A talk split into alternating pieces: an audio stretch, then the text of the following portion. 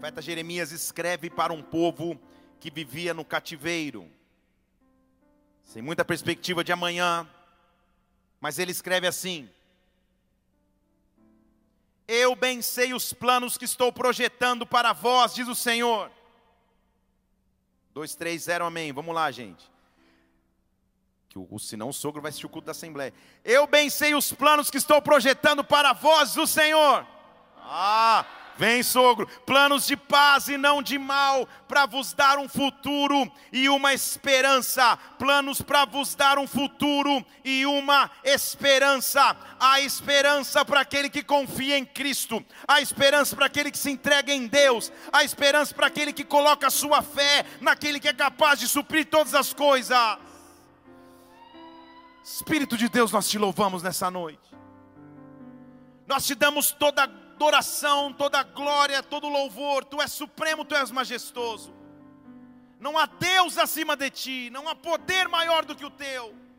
Quando nos achegamos para te adorar, quando nos reunimos para te exaltar, a tua glória, o nosso interior, preenche os vazios do nosso ser, invade-nos com a tua glória de forma sobrenatural, que só existe espaço para ouvirmos a tua voz, neutraliza, paralisa nas regiões celestiais tudo aquilo que seria contrário ao teu agir, ao teu mover, ao teu derramar, acaba com a dúvida, com o medo, com a incerteza, com o cansaço, tudo que nos afastaria de ti, que dê lugar agora para que o teu Santo Espírito venha para que o teu fogo se manifeste, para que a tua glória nos presida. Venha e encontre em nós fome e sede de ti, que o teu reino se manifeste agora nesta casa, como já aconteceu no céu. Nós te adoramos e, como igreja, antecipadamente aplaudimos o teu nome por aquilo que o Senhor já fez e fará.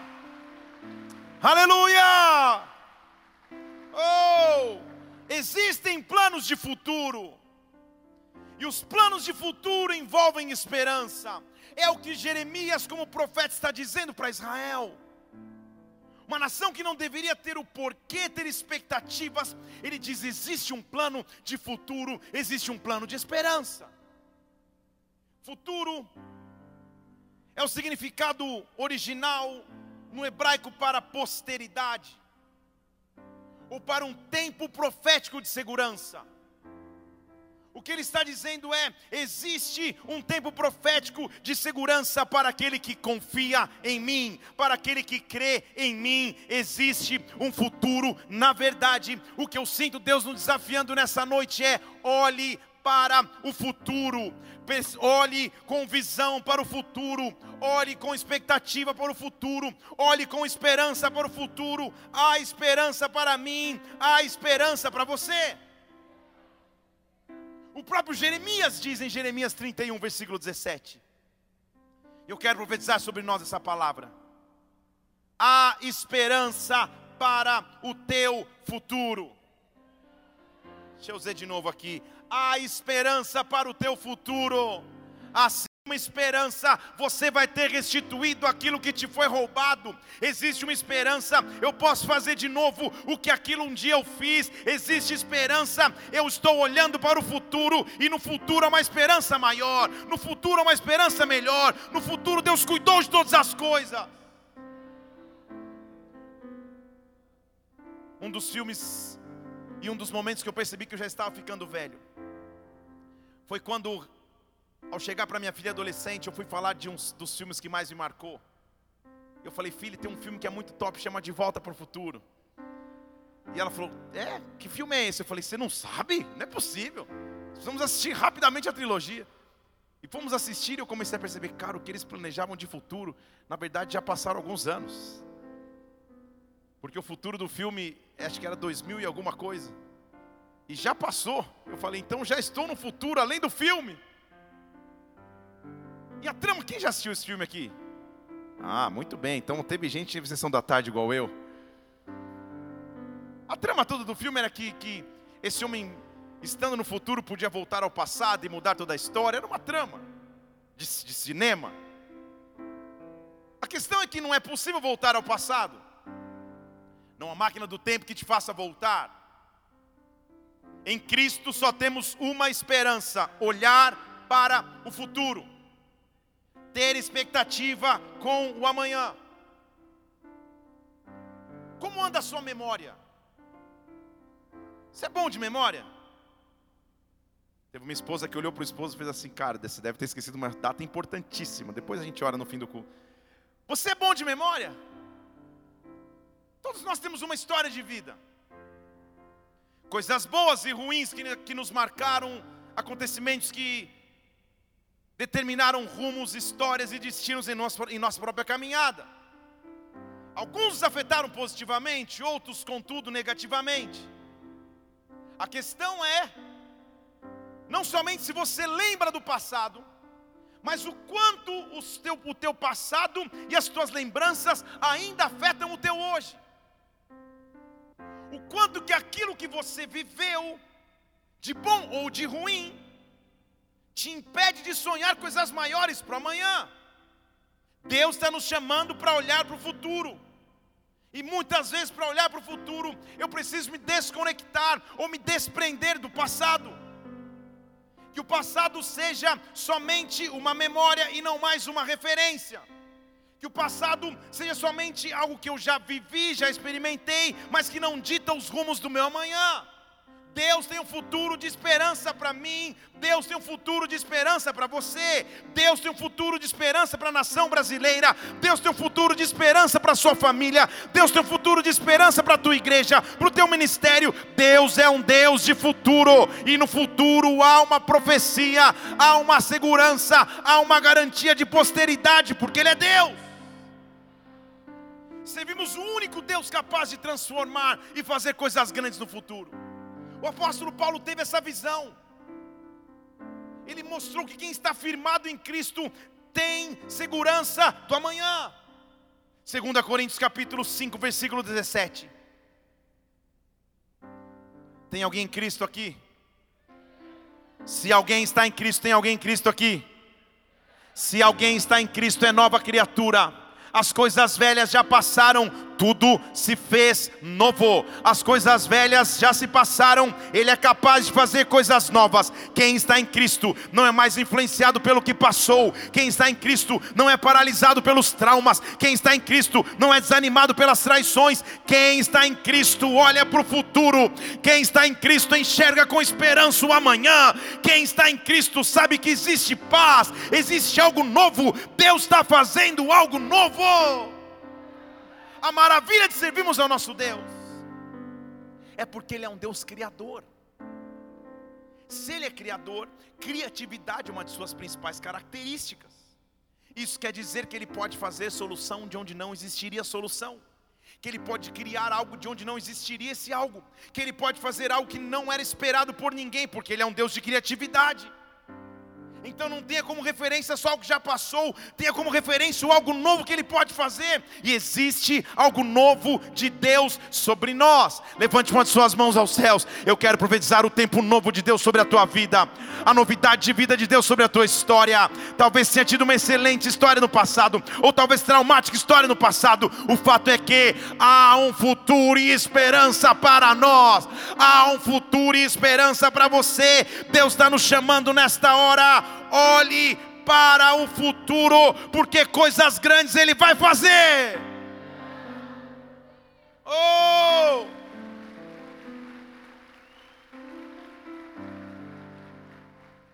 Porém, o passado insiste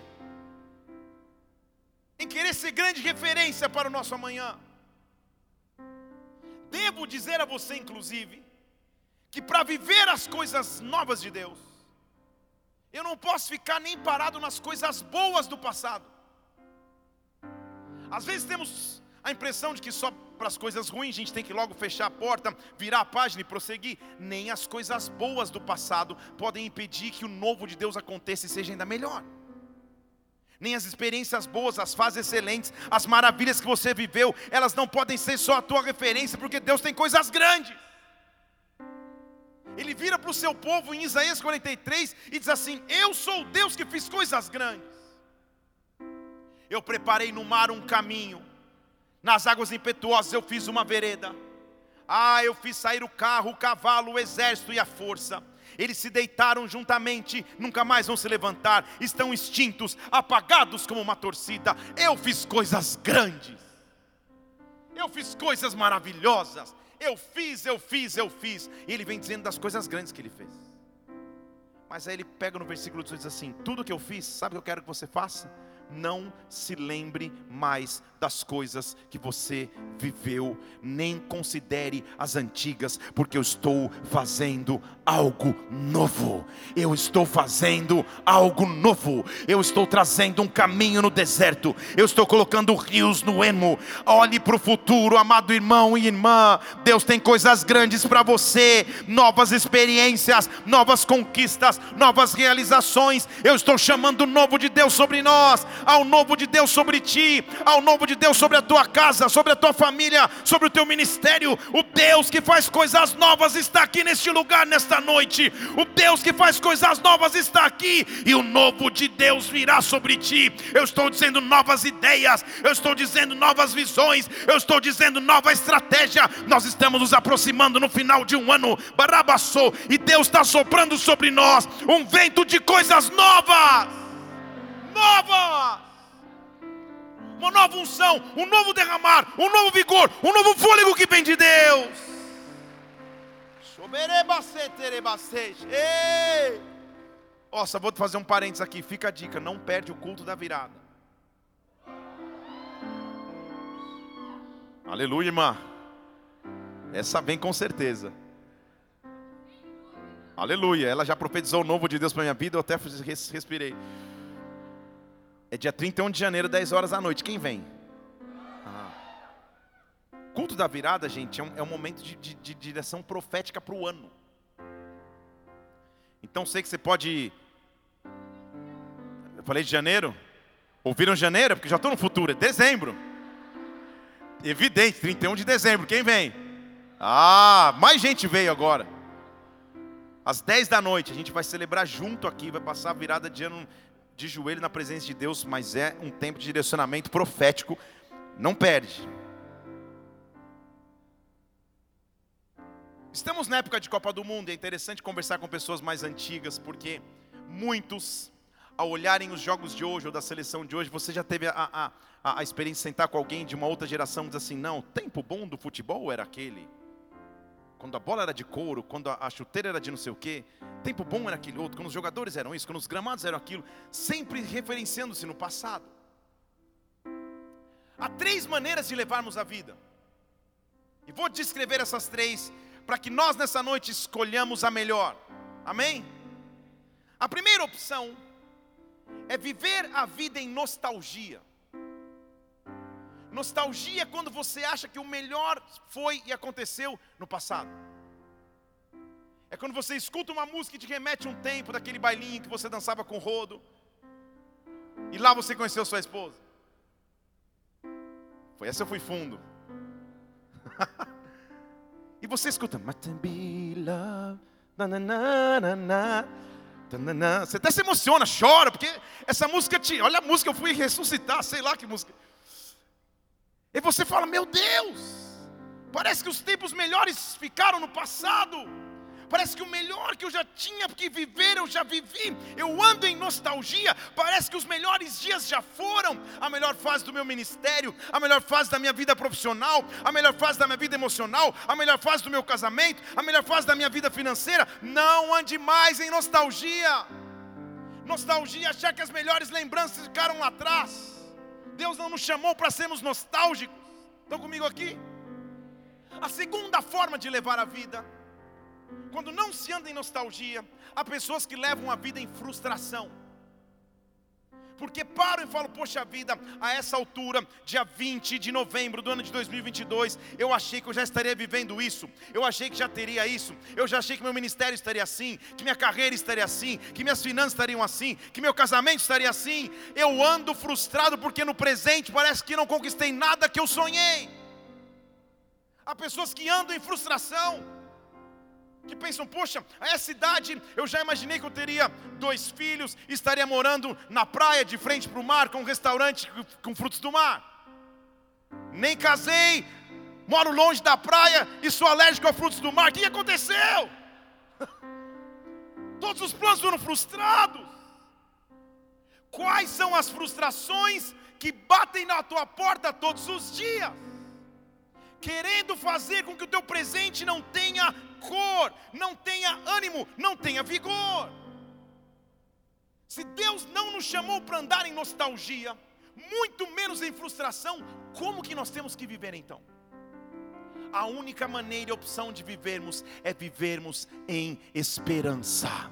Quem vive em esperança sabe que Deus sempre pode mudar o cenário, que Deus sempre pode transformar o hoje, que Deus sempre pode fazer coisas grandes amanhã. Ei, Jeremias foi um homem que no seu ministério terreno aparentemente ele não teve tanto sucesso. Pô, ele pregava e apanhava. Ele pregava e era jogado num, num, num buraco de lama para ficar ali escondido. Ele pregava e era preso para não apanhar dos soldados. E ele em Lamentações, e olha que livro lindo, Lamentações. No capítulo 3, no versículo 22, ele diz assim: Eu quero trazer à memória aquilo que me dá esperança. Põe na tela para mim que esse, esse, é um versículo novo que eu surgi das, das minhas anotações. Eu quero trazer à memória aquilo que pode me dar esperança. Lamentações capítulo 3, versículo 22. E quando você escuta esse versículo, você diz: calma aí. Isso, pode voltar, acho que é o 21 então. Por isso você não estava lendo. Isso. Eu quero trazer à memória aquilo que pode me dar esperança. E o que é isso? Se Jeremias nunca teve um ministério bem sucedido aos olhos humanos, ele pregou e apanhou, pregou, foi jogado no lixo, pregou, tudo aconteceu. Que memória é essa que ele vai ter esperança? A ideia de quem lê o versículo em português fala, cara, então ele está tentando lembrar daquele dia especial e ele vai ter esperança. Não é isso, ele não é nostálgico. Sabe por quê? Olha o que ele vai trazer esperança. Agora sim, versículo 22. Que as misericórdias do Senhor não têm fim. Pode pôr o 22 lá, setinha para baixo. Que, isso que, a, que, a, que as misericórdias do Senhor não têm fim. Elas, versículo 23, se renovam a cada manhã. A esperança de Jeremias não está no ontem, a esperança de Jeremias está no amanhã. Sabe o que significa dizer? Amanhã, quando você acordar, tem misericórdia nova para você. Terça-feira, quando você acordar, tem misericórdia nova para você. Quarta-feira, quando você acordar, tem misericórdia para você. Cada manhã que Deus te dá fôlego de vida, há uma misericórdia nova. Eu sinto um sopro de esperança vindo sobre nós. Eu sinto um sopro de esperança vindo sobre nós. Olha para o futuro, amado irmão Olha para o futuro, irmã. Olha para o futuro, igreja. Há uma esperança grande de Deus sobre nós. Se você crê, dê um brado ao Senhor e aplaudam aqui. Oh!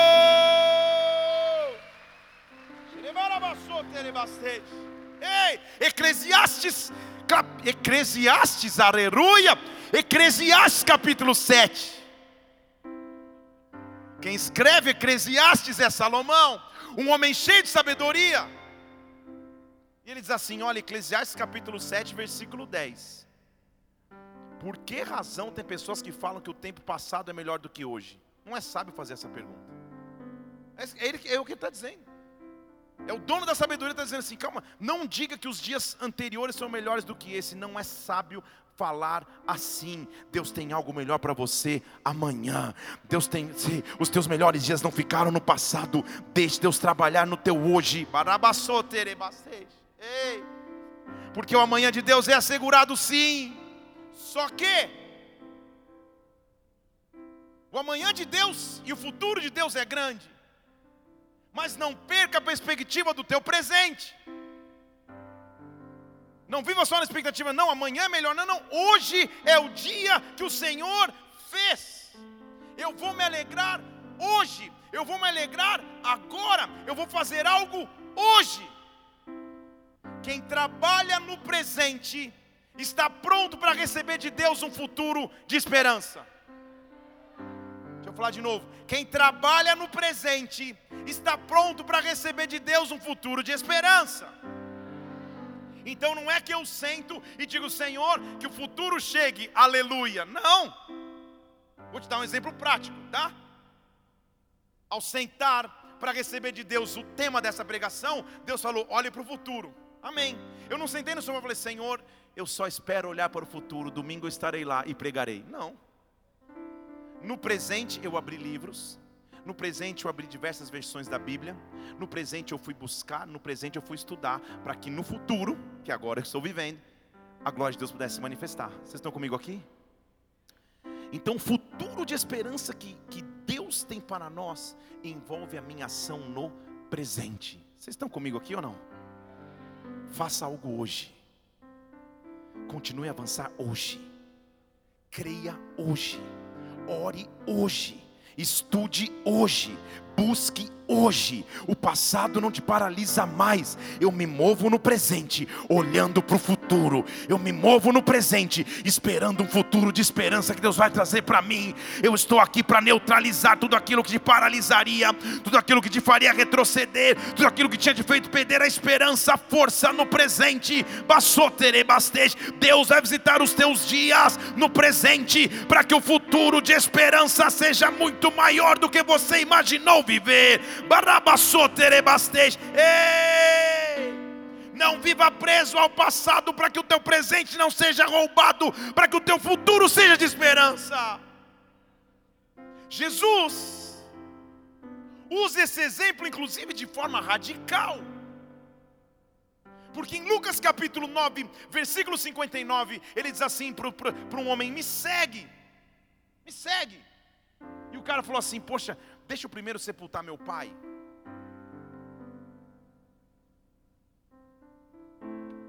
Nada mais justo e digno do que sepultar um pai. Combinado ou não? Só que Jesus vira para ele: Olha, faz o seguinte, deixa os mortos sepultarem os seus mortos. Vai e o reino de Deus.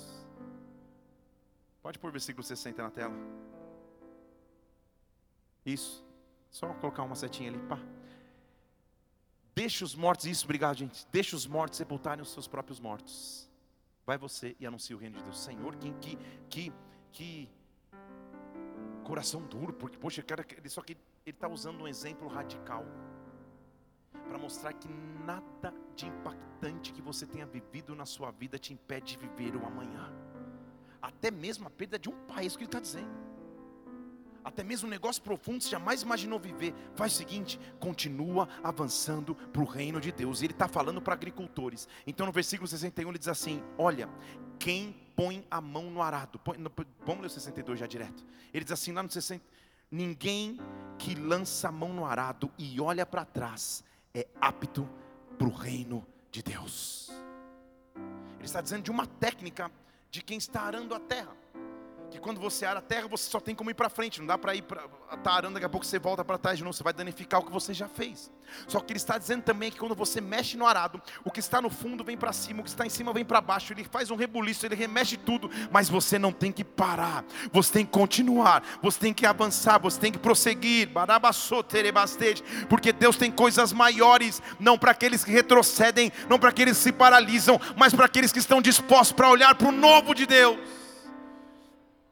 O que eu sinto na atmosfera desta casa hoje é que há como uma maternidade de novos sonhos, de novas estratégias, de novas visões, de novos propósitos que vêm do reino de Deus. Grandes coisas Ele já fez na tua vida até aqui, mas há coisas grandes que ainda vêm. Olhe para o futuro, olhe para o futuro, olhe para o futuro. Deus está soprando sobre ti esperança para amanhã. Ei! Não tenha medo quando Deus te propuser coisas novas. Não tenha medo quando Ele te propuser coisas grandes. Deus sempre vai fazer algo maior. Então, sabe o que eu quero te dizer, igreja? Viver o novo é uma escolha. Deixa eu falar de novo. Viver o novo é uma escolha. Posso começar a pregação de verdade dessa noite? Quero que você pare para pensar num menino, cheio de visão, cheio de sonhos, cheio de expectativas. Um menino que já nasce num ambiente de promessas, que já nasce aparentemente com um futuro garantido. Afinal de contas, ele era o queridinho do seu pai. Era fruto da fidelidade das promessas de Deus sobre sua família. A Bíblia relata de um homem que, ao se casar, amando uma mulher chamada Raquel. Na noite de seu casamento, ele é enganado e casa-se primeiro com Lia, sua irmã mais velha. Ele trabalha e, e, e, e conquista também o direito de se casar com Raquel, sua irmã. Contudo, a mulher que lhe ama, Raquel, não consegue lhe conceder filhos. E ele passa a ter diversos filhos de Lia, que parece ser uma maternidade ambulante. Um filho atrás do outro, um filho atrás do outro, um filho atrás do outro. E a mulher que ele tanto amava, Raquel, não lhe dava filhos. Até que Deus se lembra de Raquel. E ao lembrar-se de Raquel, concede a ela um filho. E o primogênito de Raquel, um filho querido, preservado e amado, é este menino. Alguém sabe me dizer o nome dele? Isso, José. Caso não saiba a história, venha no mergulhando, assista o seriado da Record, ou então. Deve, deve passar, né? Ou então, acompanhe os 100 dias da Bíblia no que vem. Tamo junto. O fato é que ele nasce num ambiente de preservação, de cuidado. Nada vai roubar os seus planos de, de futuro, nada vai roubar a sua esperança do amanhã. Só que de maneira trágica, tudo muda da noite para o dia, porque assim chegam as crises, assim chegam as dificuldades, assim chegam as mudanças. Elas chegam sem pedir muita autorização, elas se propõem de forma rápida e você tem que ir. Quando o novo de Deus surge, quando a janela de Deus se abre, você tem que romper. E esse menino de queridinho do papai passa a ser um menino jogado num buraco. Esse menino de sonhador, achando-se maior do que todos os feixes que ele viu no sonho, sendo o astro principal que todos os astros se curvavam, agora está sendo vendido por uma caravana de homens que iam em direção ao Egito. Como continuar tendo sonhos, visões e esperanças quando o meu presente foi totalmente invadido por traições, dificuldades e coisas que saíram do meu comando? Como romper com o passado assim? Ao chegar no Egito, ele se torna escravo. De escravo, ele se torna servo na casa de um homem. Na casa de um homem, ele é injustiçado. Você conhece a história. Estou te dando um resumo. Ele preserva sua aliança com Deus. A mulher daquele homem faz uma armaçãozinha. Entra no quarto, fala: Vem cá, Josézinho, aquela coisa toda. Ele entra, sai correndo, ela pega as roupas dele, ele fica nu, mas santo, íntegro, aliançado com Deus. Injustiçado mais uma vez, já havia sido injustiçado pelos seus próprios irmãos de sangue. Agora, quando achou que viveria a favor de Deus, ele é injustiçado e vai para a prisão. A prisão que ele vai, não é qualquer prisão, é a prisão dos condenados por Faraó e pela alta hierarquia egípcia. Quem vai para aquela prisão vai para morrer lá, não vai para sair. Só que até nos momentos difíceis, ou até nas situações difíceis, Deus continua tendo planos porque exatamente por estar naquela prisão, que um dia chega um copeiro e um padeiro do, do faraó presos. A essa altura, aquele menino José já era um líder na cadeia, na cadeia mais líder, sem esperança mais líder, com uma graça de Deus sobre ele, mas preso. Os dois têm sonhos. José, como desde sua infância e adolescência. Era expert em revelar sonhos porque era o seu dom principal. Rapidamente interpreta os sonhos. Ele é tão preciso, o sonho é tão preciso, que acontece exatamente o que ele diz. Ele só pede uma coisa para aquele que ele revelou que daria tudo bem. Ele diz: Olha, faz o seguinte: quando você chegar diante de Faraó, se lembra de mim. Ele já havia sido traído, esquecido, se tornado servo, injustiçado. E E agora na prisão mais uma vez. Quando ele acha que vai, ele é esquecido. Simplesmente tiraram vantagem de seu dom. Tiraram vantagem daquilo que ele tinha de melhor. Sabe quando ele pensaria em dom mais uma vez? Humanamente nunca. Toda vez que ele mexeu com esse negócio de sonho, deu errado para ele. Quando ele foi falar de sonho para os irmãos, ele foi jogado no buraco. Quando ele foi falar de sonho para os servos de Faraó, ele foi esquecido na prisão. Passam aproximadamente dois anos, um pouco mais do que dois anos. E quem tem um sonho agora é Faraó. Quando Faraó tem um sonho, o seu copeiro lembrou, é verdade.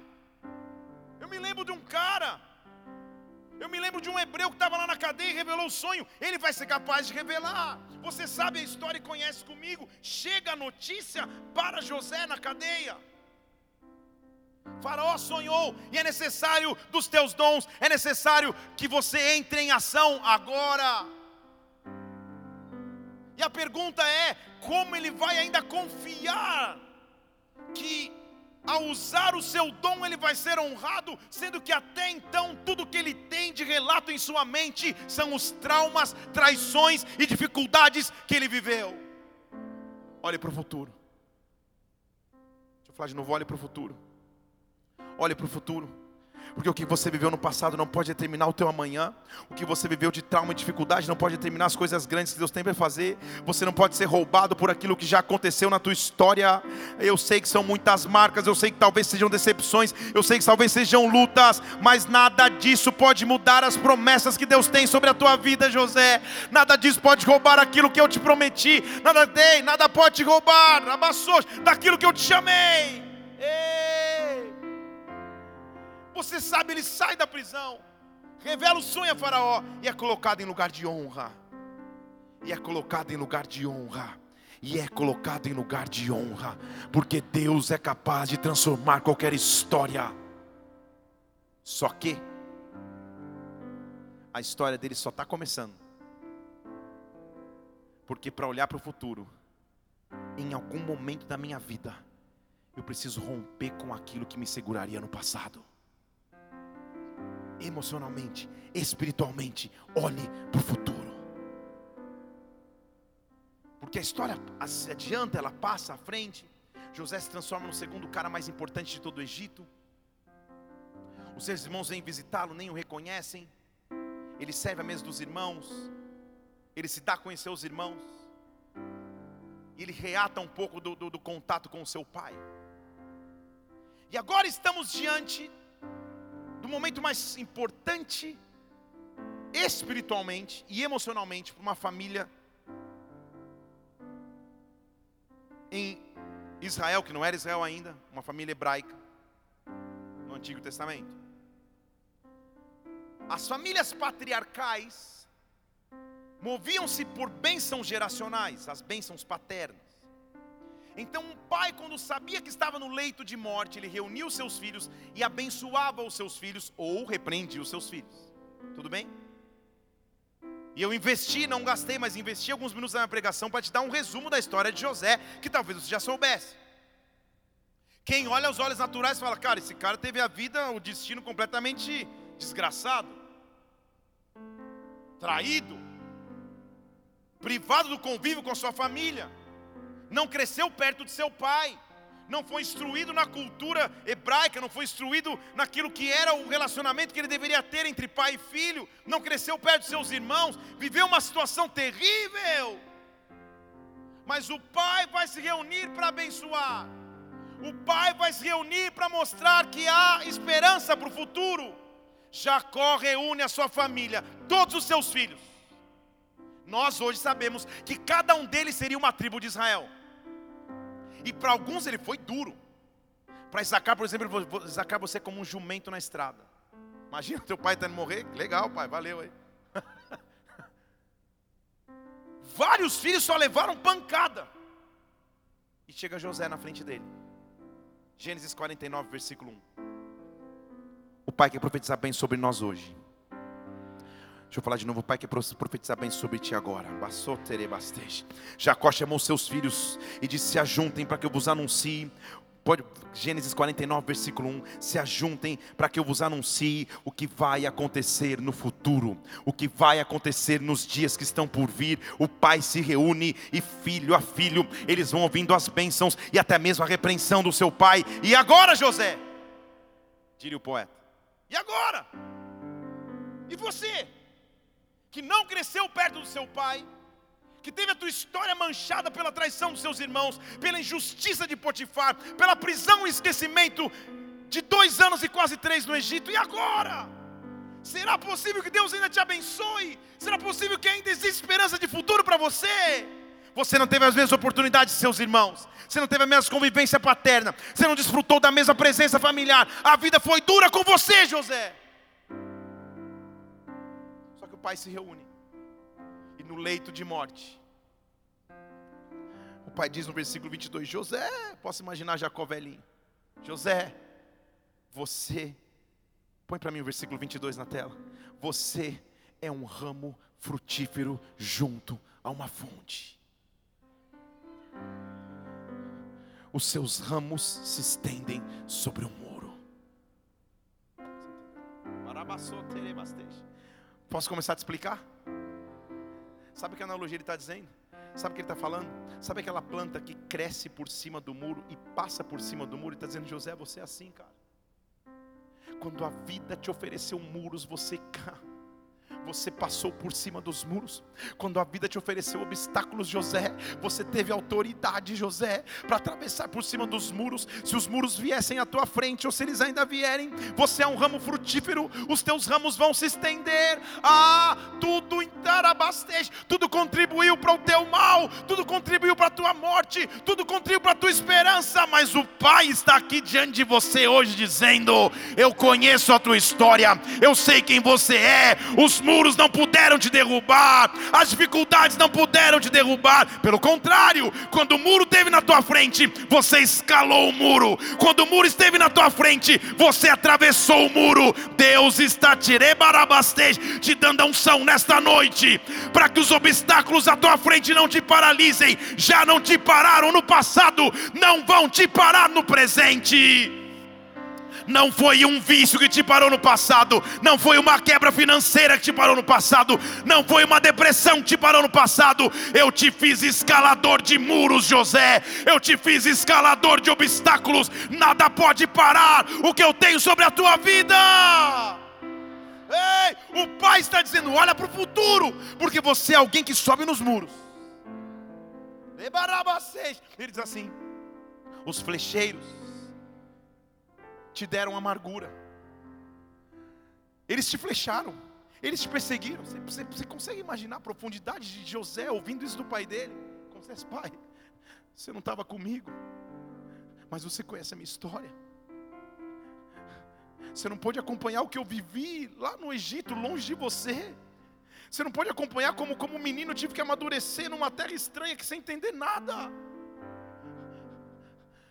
Os flecheiros tentaram te dar amargura. Os flancheiros tentaram te perseguir, mas José, o seu arco permaneceu firme. Os seus braços foram fortalecidos pela mão do poderoso de Jacó, o pastor, a rocha de Israel.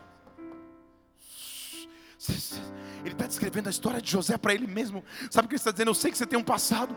Eu sei que teu passado não foi tão fácil, mas Deus sempre esteve contigo. Deus sempre esteve contigo. Deus sempre esteve contigo. Deus sempre cuidou de você. Então, pelo Deus do teu pai, ele te ajudará. Pelo Deus do teu pai, ele te ajudará. Há uma esperança para o futuro, porque o Todo-Poderoso te abençoará com as bênçãos do céu, com as bênçãos que vêm de baixo, com as bênçãos que vêm dos seios da sua mãe. Sabe o que ele está dizendo? A promessa que Deus tinha sobre Abraão a promessa que Deus tinha sobre Judá, sobre Israel, está sobre ti, José. Está sobre ti, José. Essas bênçãos não te abandonaram. A tua história de vida. Não pode acabar com as bênçãos que eu tenho para ti. O teu passado não pode romper com aquilo que eu tenho para você. Olha para o futuro, olha para o futuro, olha os montes que você escalou, porque eu tenho bênçãos para a tua história. Ei! Sabe o que ele diz? As bênçãos dos teus pais. Versículo 26. As bênçãos do teu pai excedem as bênçãos dos montes eternos. As coisas desejadas dos eternos outeiros. Que elas sejam sobre a cabeça de José. Você está está? Você está entendendo a profundidade de bênção que José está recebendo, gente? Depois você lê as bênçãos sobre todos os filhos. Nenhum deles foi dedicado tantos versículos assim. Nenhum, nenhum, nenhum.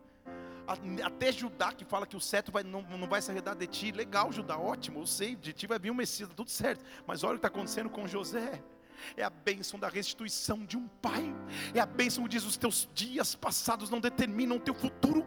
Ele está dizendo: as bênçãos que estão sobre mim, essas bênçãos que estão sobre os eternos outeiros, elas vão estar sobre a cabeça de José, elas vão estar sobre a alta cabeça daquele que foi separado dos seus irmãos. Barabassou, eu sou capaz de restituir, eu sou capaz de dar de volta, eu sou capaz de recompensar. José, o tempo que você achou perdido, eu estava cuidando de você. José, as dificuldades do teu passado não vão impedir o teu futuro. José, na realidade, elas te moldaram, elas te fortaleceram para aquilo que você vai viver. José, olhe para o futuro, olhe para o amanhã, tenha esperança mais uma vez, porque eu derebastej, eu sou o Deus que tenho promessas grandes para você.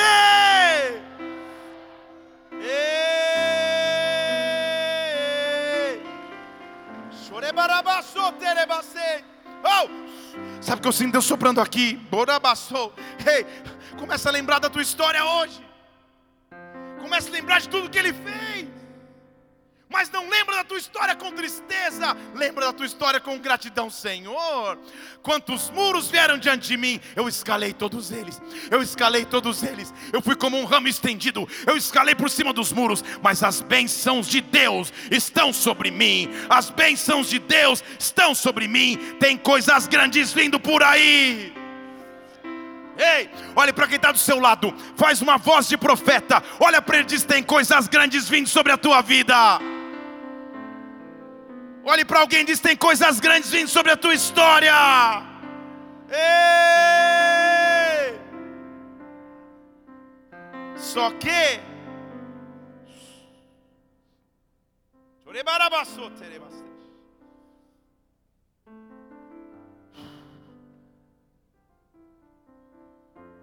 Preciso de dois homens voluntários para uma ilustração. Fabrício fica lá, lá perto da bateria.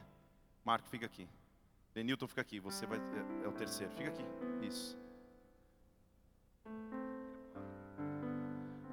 Você representa o passado. Só aqui, tá? Você é o futuro. É mais ou menos. Se comer um pouco, perder a barba, né? E você fazer o papel de Deus. Ó, vai vendo. Porque existe uma decisão a ser tomada. Porque o que nós vivemos no passado, cara, José tinha uma história no passado. Como que ele podia olhar para os irmãos dele sentados na mesma mesa? E lembrar, cara, esses caras são os caras que me jogaram no buraco. Tudo que eu passei, eu passei por causa deles. As nossas histórias do passado, elas querem ser conosco como um elo de corrente.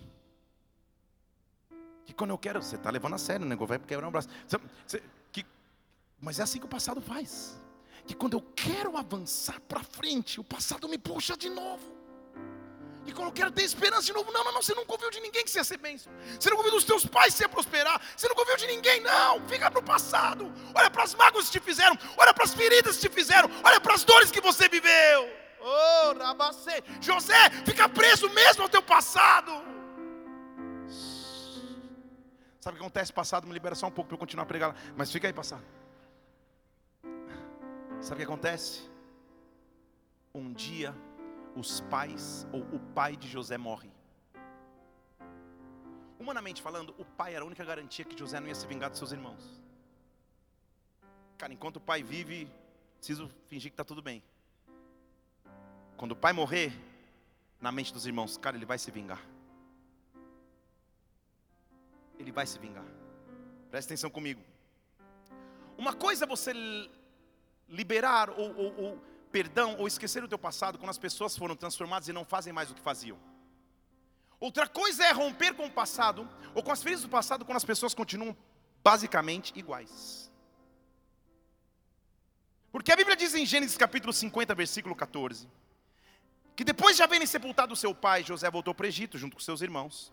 E o versículo 15 diz: Vendo seus irmãos que o seu pai era morto, falou: Cara, agora a casa caiu, ele vai nos odiar e vai retribuir o mal que a gente fez a ele. Então, mandaram dizer a José: Teu pai, antes de sua morte, nos ordenou. Não há registro bíblico dessa ordem. O que pegou lá atrás os irmãos foi que eles mentiram para o seu pai que José estava morto, colocando um, um, um sangue de animal na túnica. Eles estão mentindo de novo. Vocês estão aqui? E José sabe que é mentira. Vocês estão comigo? Não é que os irmãos são transformados, ou oh, que legal. Não, eles estão mentindo de novo. Ele está sendo vítima de mentira de novo. E agora? Ao passado. Te puxando lá para trás. Para o que você viveu. Para o que você experimentou. Você está animado o passado, está forte o passado. Só que, sabe o que eu tenho que pedir? Que em algum momento, aquele que foi chamado para quebrar cadeias e grilhões, venha que quando eu clamo, Senhor, vem. E agora ele vem. E sabe o que ele faz?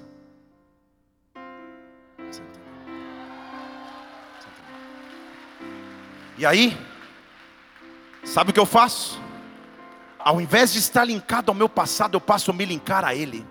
Eu digo assim: Senhor, esquecendo-me das coisas que para trás ficaram esquecendo-me das coisas que para trás ficaram eu preciso prosseguir. Eu preciso olhar para o meu futuro, porque quem vai me trazer para o meu futuro, quem me faz abraçar o meu futuro, quem me dá esperança, é o Deus de toda a esperança. Eu estou dizendo, obrigado, gente. Eu estou dizendo a você: rompa com os grilhões do teu passado nesta noite, porque Ele está aqui para dizer que é um futuro de esperança maior maior.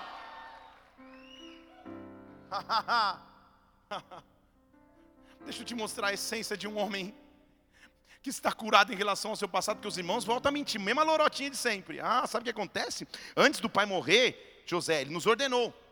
Versículo 16, olha, o pai diz assim: perdoa a transgressão dos teus irmãos, perdoa o pecado que eles te fizeram, a gente roga, perdoe. Inventaram uma lorota. Mesma coisa de sempre. Sabe qual foi a resposta de José? Versículo 19. Não temam. Estou eu no lugar de Deus? Eu não estou falando que eles estavam devendo dinheiro, que eles tinham pisado no dedão de José. Eu estou falando que desde os 16, 17 anos eles transformaram a vida de José com uma traição. O pai está morto. José olha para eles e fala: Cara, Sabe o que ele está dizendo? Pouco importa o que vocês façam. Vocês podem continuar mentindo. Isso é o capítulo 50, meus irmãos. Porque é um capítulo atrás. Eu sei o que o Pai disse ao meu respeito. Eu sei o que o Pai disse sobre mim. E entre o que o Pai disse sobre mim e o meu passado, eu escolho ficar com aquilo que meu Pai disse sobre mim. É mais um muro que eu vou ter que escalar, mas eu vou escalar. Só que o que eu tenho que louvar a Deus e você também é porque sempre existe um porém, sempre existe um mas. Ele olha para os irmãos e diz assim: Você acha que eu sou Deus? Preste atenção. Versículo 20, ele diz: Vocês intentaram o mal contra mim. Vocês intentaram o mal contra mim. Era para ter dado mal, era para ter dado ruim, era para ter acabado em desgraça, mas tem um porém. Mas tem um porém. Quando eu estava preso ao meu passado, quando eu estava linkado ao meu passado, tem um porém na minha história, tem um mas na minha história. Ei, gramaticalmente falando, o porém transforma, muda a frase de sentido. Vocês intentaram o mal, mas Deus intentou o bem, mas Deus intentou o bem, mas Deus intentou o bem. Ei! Olha para o teu passado agora, olha para o que você viveu de bom e principalmente de ruim, e diz: Ah, foi intentado o mal, mas foi tentado mal, mas quando eu achei que ia quebrar, mas quando eu achei que ia falir, mas quando eu achei que não tinha mais forças, mas mas ele intentou o bem. E como pode se ver hoje, através de mim, muitas pessoas vão conservar a vida. Olha para o teu futuro. Intentaram mal contra mim, mas Deus. Intentaram mal contra mim, mas Deus. Mas Deus, mas Deus, mas Deus entrou na história. Mas Deus entrou na história. Eu estou profetizando sobre a tua vida. Deus entrou na história para fazer coisas maiores que você esperava. Deus entrou na história. Olha para o futuro. Olha o que o teu pai está falando para você. Olha o que o teu pai profetizou a você. O inimigo queria que você ficasse preso a tudo que já viveu linkado e aliançado com aquilo que te paralisaria. Mas o Pai com espada desembanhada que quebra grilhões vem nessa noite para cortar. E para dizer, olha com esperança, olha com esperança. Por isso que o apóstolo Paulo falava, eu já mencionei aqui, Filipenses 3,13, ele diz assim: não que eu já tenha alcançado, não que eu já tenha conquistado tudo, mas uma coisa eu faço. E isso é eu me esqueço daquilo que ficou para trás e eu avanço para aquilo que está na minha frente. Eu prossigo para o alvo, pelo prêmio da vocação celestial de Deus em Cristo Jesus. Eu não tenho absoluta ideia do que você viveu. Eu não sei quais são as dificuldades que você já atravessou. Uma coisa eu sei: José viveu muitas coisas difíceis. E ele não tinha o benefício que eu e você temos. Ele não podia ler Mateus 24. Nós podemos. Porque Mateus 24, 35 diz: Passará o céu e a terra, mas as minhas palavras não passarão. Passará o céu e a terra, mas as minhas palavras não passarão. Passará o céu e a terra, mas as minhas palavras jamais passarão. Deus tem palavras de esperança para você, amado irmão. Deus tem palavras de esperança para você, minha irmã. Deus tem palavras de esperança para tua família. O Deus que está transformando maldição em bênção está neste lugar. O Deus que está colocando um mas na tua história. O Deus está colocando um ponto final no mal e trazendo coisas boas para a sua vida está aqui neste lugar. Eu conheço um Deus que faz coisas grandes. Eu conheço um Deus que faz coisas sobrenaturais. Olha para o teu futuro. Olha com esperança para amanhã. Rabarabassou, que terebarabassou, terebasteje. Eu quero profetizar sobre a tua vida nessa noite. Isaías capítulo 65, versículo 17. Eu crio, porque Ele é Criador. Eu crio novos céus e nova terra. Não haverá lembrança das coisas passadas, não mais se recordarão. Ei! Mas alegrai-vos e regozijai-vos perpetualmente naquilo que eu crio porque para você, Jerusalém, para você, Curitiba, para você, São Paulo, para você, Brasil, para você, filho de Deus, haverá motivo de exultação, haverá motivo de gozo, haverá motivo de alegria no meio do meu povo. Eu estou chamando essa alegria sobre ti, eu estou chamando essa alegria sobre ti. Olha para o futuro, porque Deus está fazendo coisas grandes sobre ti agora. Agora! Agora! Tempos melhores estão por vir. Oh. Ninguém sabe a música. Eu... Ah, Me salva, Fábio, em nome de Jesus, que eu puxei no tom de Zezé. Tempos melhores estão por vir, obras maiores. Pode ser nesse mesmo. Grandes coisas, grandes coisas estão por vir.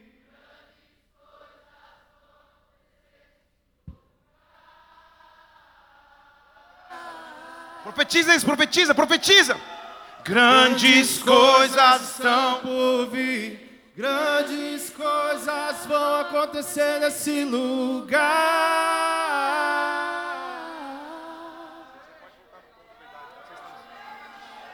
Grandes coisas.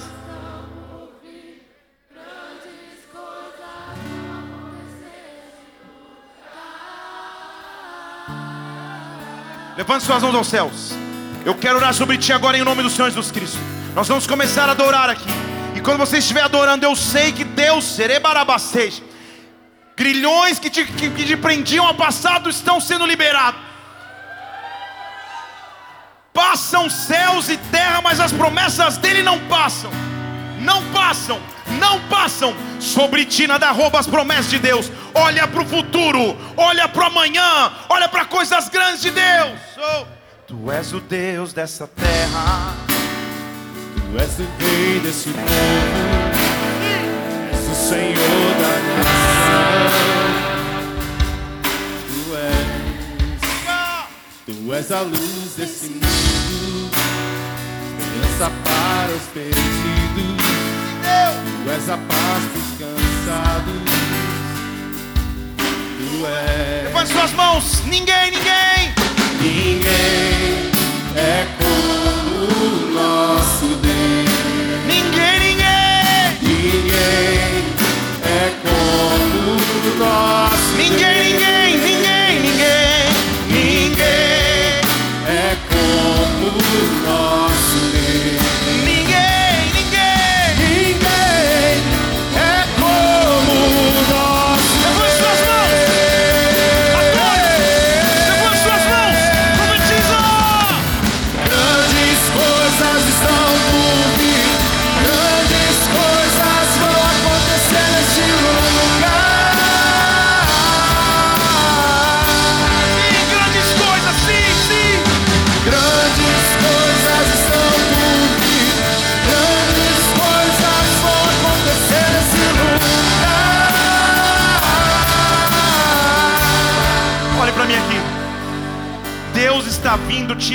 de traumas, de medos.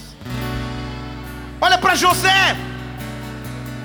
Tantas dificuldades em sua vida não roubaram a promessa que Deus tinha. Eu te fiz como aquele que escala muros. Eu te fiz como aquele que vai adiante. Talvez você esteja aqui dizendo: Senhor, eu já não teria motivos para sonhar. Eu já não teria motivos para avançar. Mas hoje eu rompo com o passado que me prendia. E eu olho para o futuro de esperança que Deus tem. Se as pessoas, você levanta sua mão bem alto. Eu quero orar por você aqui. Eu quero orar por você. Ah, quantas vidas, meu Deus. Ninguém, ninguém. Ninguém é como o nosso Adore, adore. Ninguém é como o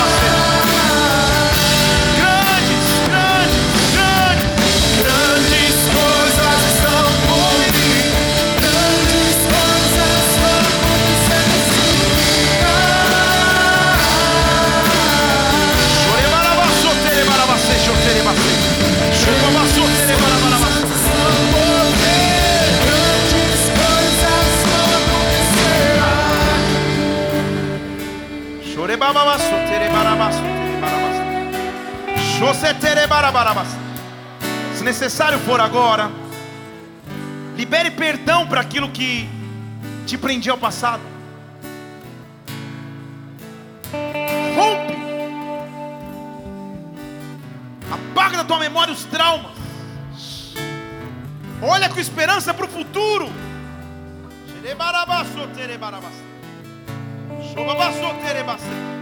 Ah, se você pudesse contemplar o futuro de esperança que eu tenho para você. Ah, se você pudesse contemplar o futuro grandioso que eu tenho para você.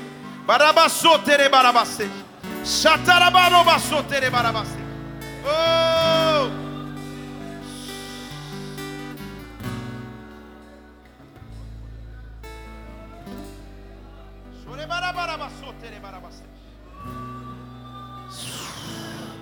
Deus está passeando aqui nesse lugar, gente. Agora, além disso, eu quero que você pense nas coisas boas que você já viveu. Está sendo bom até aqui. Deus está dizendo: Eu vou fazer coisas melhores ainda. Eu vou dizer coisas melhores ainda. Eu estou aqui como pastor na Bola de Neve em Curitiba, no estado do Paraná, para dizer que coisas grandes de Deus vêm, que há um grande futuro de Deus sobre nós, que há um futuro grande de Deus sobre a tua casa, e o que nós vamos fazer é levantar a Deus a nossa adoração, rompendo com o passado, olhando para o futuro, você vai começar a adorar a Deus, você vai começar a adorar o Senhor, levando suas mãos aos céus, quando a festa no arraial dos justos, a confusão no arraial das trevas, olha para o futuro com esperança, olha para o futuro com esperança, vamos, vamos, vamos, vamos, vamos adorá-lo.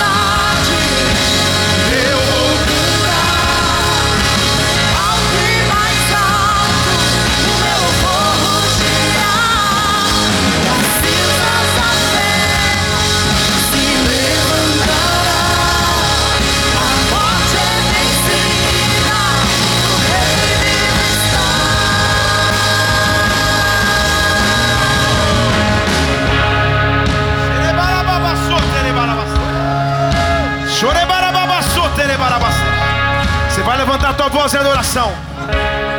Levante suas mãos, diga! Cante mais alto! Cante mais alto. Cante mais alto. Cante mais alto. Sim! Cante mais alto. Vamos, igreja! Cante mais alto. Cante, cante! Cante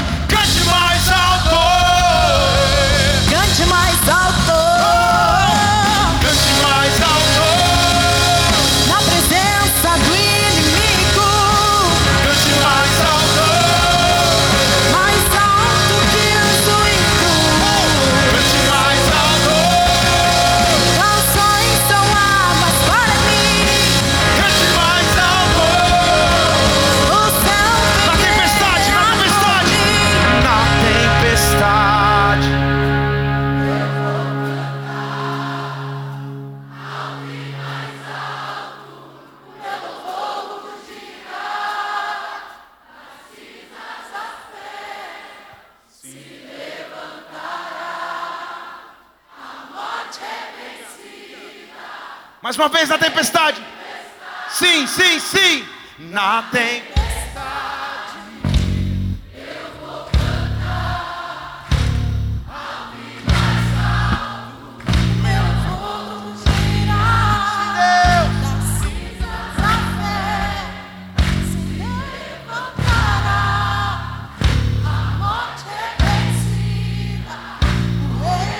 Faz o seguinte, levanta sua mão bem alto. Levanta suas duas mãos bem alto.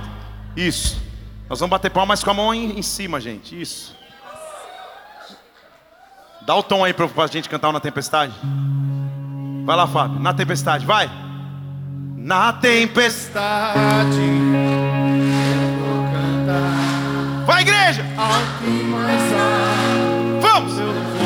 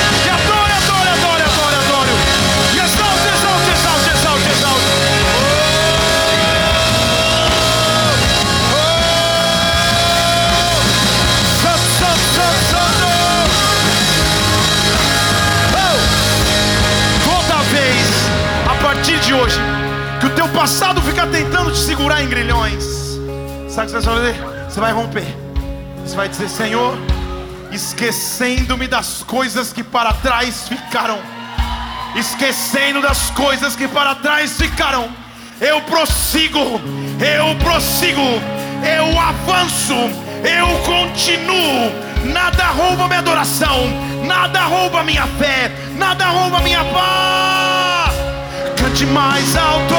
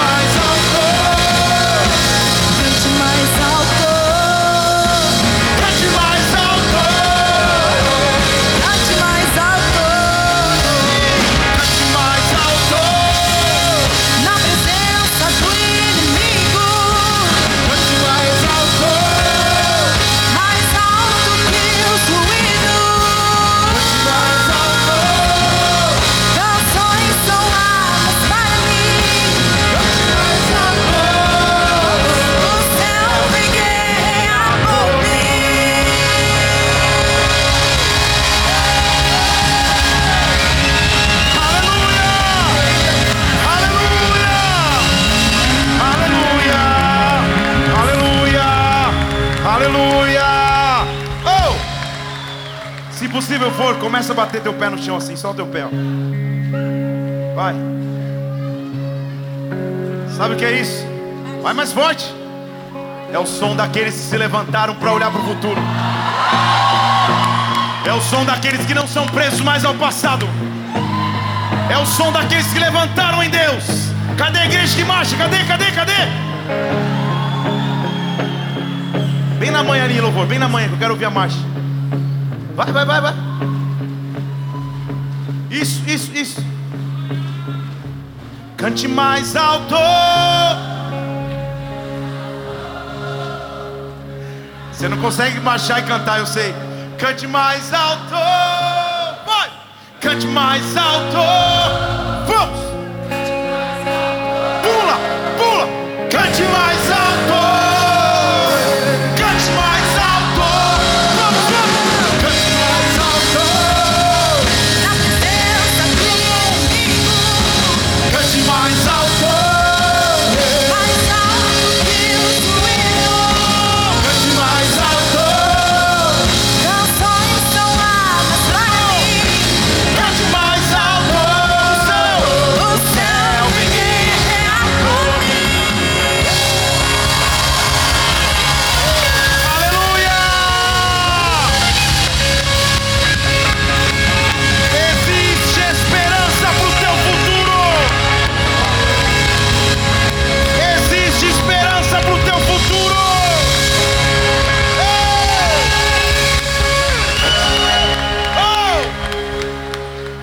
Seus olhos só um instante.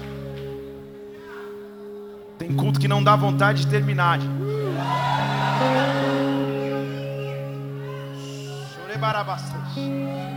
Feche seus olhos um instante.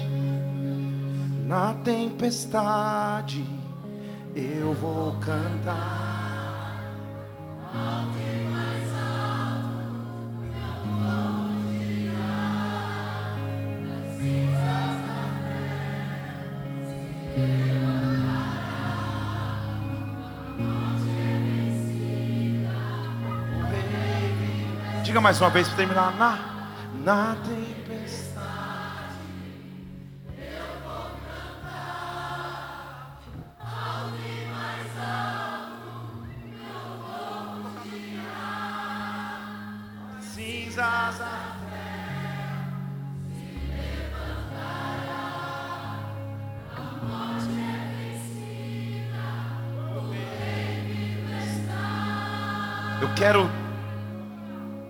todos os olhos fechados aqui antes de terminarmos essa reunião, eu quero te fazer um. te oferecer algo, te incentivar a viver um novo tempo na sua vida, principalmente se você nos visita, ou se você já até veio aqui outras vezes, mas nunca fez essa oração, se você quer entregar a tua vida a Jesus Cristo, dizendo que Ele é o teu Senhor e teu Salvador, o cuidador da tua história, eu quero orar por você agora. Ou talvez você esteja distante e queira voltar à presença de Jesus. Você quer voltar a Ele, também essa oração é para você. Se você está aqui quer entregar a tua vida a Jesus Cristo, todos os olhos estão fechados. Eu peço que você não se movimente agora. Ou se você quer voltar à presença dele, levante uma de suas mãos. Eu quero orar por você. Aleluia, eu estou te vendo aqui. Quantas mãos estão estendidas? Esse é o maior milagre de todos, igreja. Se você está com a mão estendida, aonde você estiver agora, faz uma oração comigo. Fale assim: Senhor Jesus, Senhor Jesus, nesta noite, nessa noite, eu te entrego a minha vida. eu te entrego a minha vida. Eu te peço perdão Eu te peço perdão pelos meus pecados, pelos meus pecados, pelo meu afastamento de ti. pelo meu afastamento de ti. E eu te digo: E eu te digo, Tu és o meu Senhor, tu és o meu Tu Senhor, és o meu Salvador. tu és o meu Salvador. Escreve o meu nome Escreve meu nome no livro da vida. no livro da vida, Me dá a vida eterna. da vida eterna. Levanta sua mão bem alto. Pai, eu quero orar por cada pessoa que fez essa oração em nome de Jesus. Que hoje, em nome de Jesus Cristo, eles sejam abraçados e envolvidos por Ti. Que o Senhor os abençoe, meu Deus, que coisas novas comecem a acontecer em suas histórias. Salva-os por completo, livra-os do mal, livra-os do pecado. Como igreja, nós te adoramos e aplaudimos o Teu nome, porque Tu és digno de honra, de glória e de adoração. Aleluia! Aplauda o Senhor, aplauda o Senhor, aplauda o Senhor. Aleluia! Nós estamos quase para terminar essa reunião. Eu quero, se você fizer essa oração, você vai deixar o teu nome nessas pranchetas que estão aqui à minha esquerda, à direita de vocês, onde está escrito boas-vindas ali. A gente quer poder te acompanhar numa atitude maravilhosa que você tomou. Vamos aplaudir ao Senhor, igreja, por essas pessoas que fizeram essa oração. Igreja, é bom sermos corpo, é bom, é bom caminharmos em união, é bom caminharmos unidos. E eu quero, no encerramento dessa reunião, te dar uma chance de abençoar e ser abençoado. Nós estamos terminando o propósito de colocarmos uma cobertura na entrada do Ministério Infantil. Se eles puderem colocar a foto para você ver como vai ficar, a arte de como vai ficar. Já no começo do próximo mês, a gente vai estar instalado lá uma nova cobertura do infantil. Vamos aplaudir ao Senhor por isso.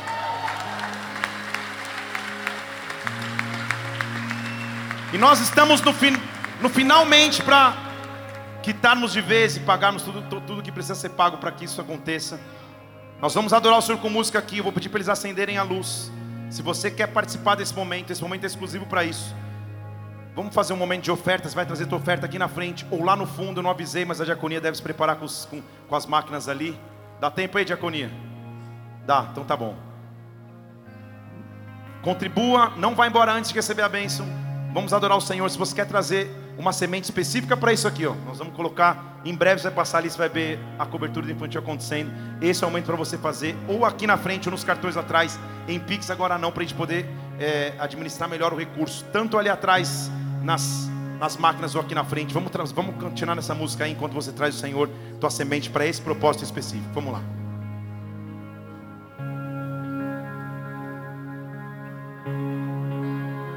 Cadê os gasofilaços aqui? Tá. Eu peguei todo mundo de surpresa, né? Desculpa aí, gente. Não avisei. Segura aí que tá vindo os gasofilaços. Obrigado, gente, pela agilidade de vocês. Muito obrigado.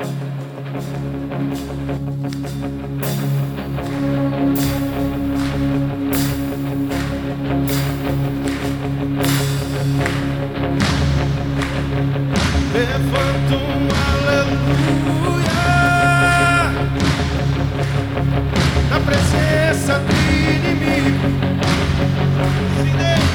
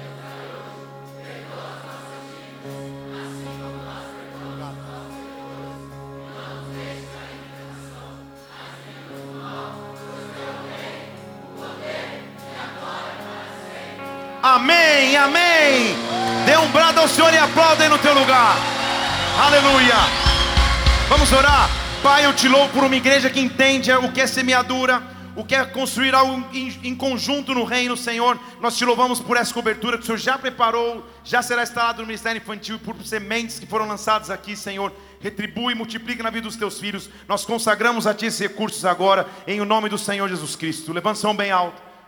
Que o amor de Deus Pai, que a graça do Senhor Jesus Cristo, que a unção do Espírito de Deus repouse sobre a tua vida. Olhe para o futuro, Deus tem coisas grandes. Vai na paz, até quarta-feira eu vou pregar aqui. Deus te abençoe. Até o culto de quarta, vai na paz.